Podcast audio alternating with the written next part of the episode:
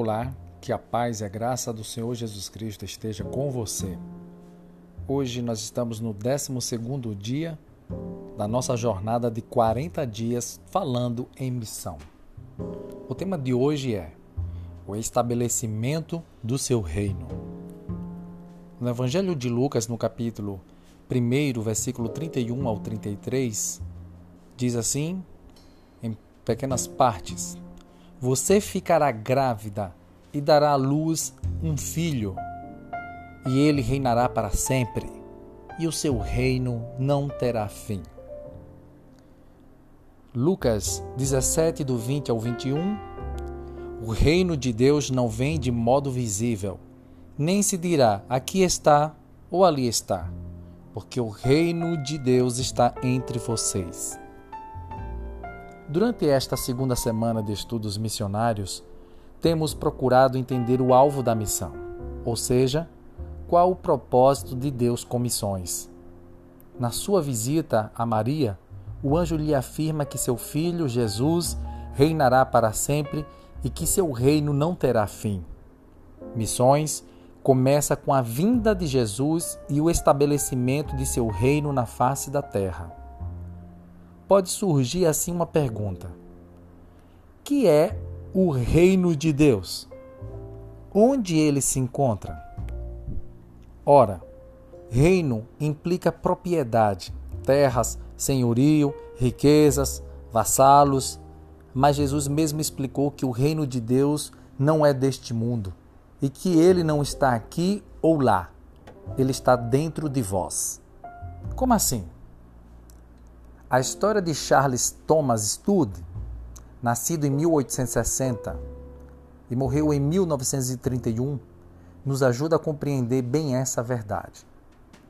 Milionário, herdeiro de uma grande fortuna, um dos maiores desportistas ingleses do final do século XIX, muitas vezes campeão de cricket, não considerou como alvo maior de sua vida desfrutar de toda essa riqueza e prestígio.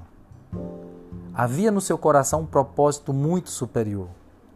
Inspirado pelo próprio Deus, ele desejou repartir sua fortuna, ofertando-a a projetos missionários em terras distantes. E assim o fez. Dentre os missionários contemplados com sua oferta estão os conhecidos Moody, Woodson Taylor, William Booth.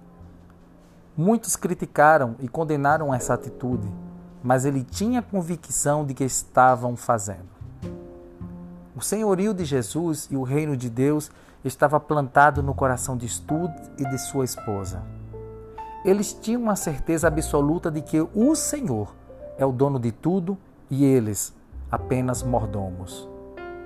Retendo apenas o básico necessário para sua sobrevivência, eles podiam afirmar que estavam na situação de Pedro, em Atos 3, versículo 6, que não possuíam nem prata nem ouro, mas tinham algo eterno para oferecer.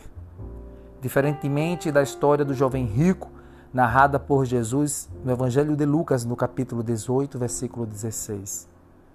Estude e sua esposa seguiram a Jesus, trabalhando com missionários na China na Índia, na África, organizando missões e levando o Evangelho de Jesus a povos não alcançados. Seu pensamento era: se Jesus é Deus e morreu por nós, então nenhum sacrifício pode ser muito grande para nós. Como resultado do seu trabalho, um pouco antes de sua morte, foi organizada a Cruzada de Evangelização Mundial, que conta com mais de mil missionários em todo o mundo. É assim que o reino de Deus se expande. Começa no coração de alguém que se dispõe a investir nos valores espirituais e vai se ampliando. Como uma pequena pedra que a gente joga no lago, os círculos vão aumentando e ficam cada vez maiores.